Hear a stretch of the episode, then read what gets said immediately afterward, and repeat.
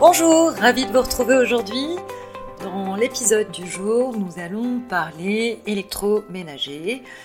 C'est pas forcément euh, des achats qu'on fait tous les jours. Néanmoins, si jamais vous envisagez de changer vos équipements dans les semaines ou les mois à venir, on va attirer votre attention sur un certain nombre de choses qu'il faut penser à regarder. Alors, les étiquettes énergie, elles sont maintenant obligatoires sur l'ensemble des appareils électroménagers qu'on acquiert et elles nous permettent de comparer la consommation des appareils.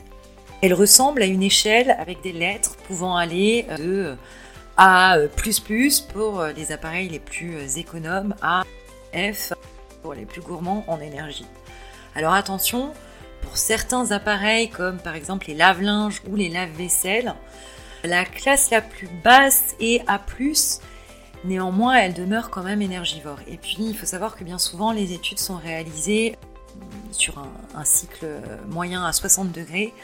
Mais après, il peut y avoir des variations assez importantes euh, selon les différents cycles. Et ça, on ne le sait pas forcément, les étiquettes ne nous le disent pas. C'est déjà un bon moyen de pouvoir avoir le niveau moyen de votre appareil.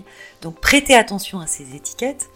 Et puis, euh, soyez aussi vigilants entre appareils de même classe sur les consommations énergétiques.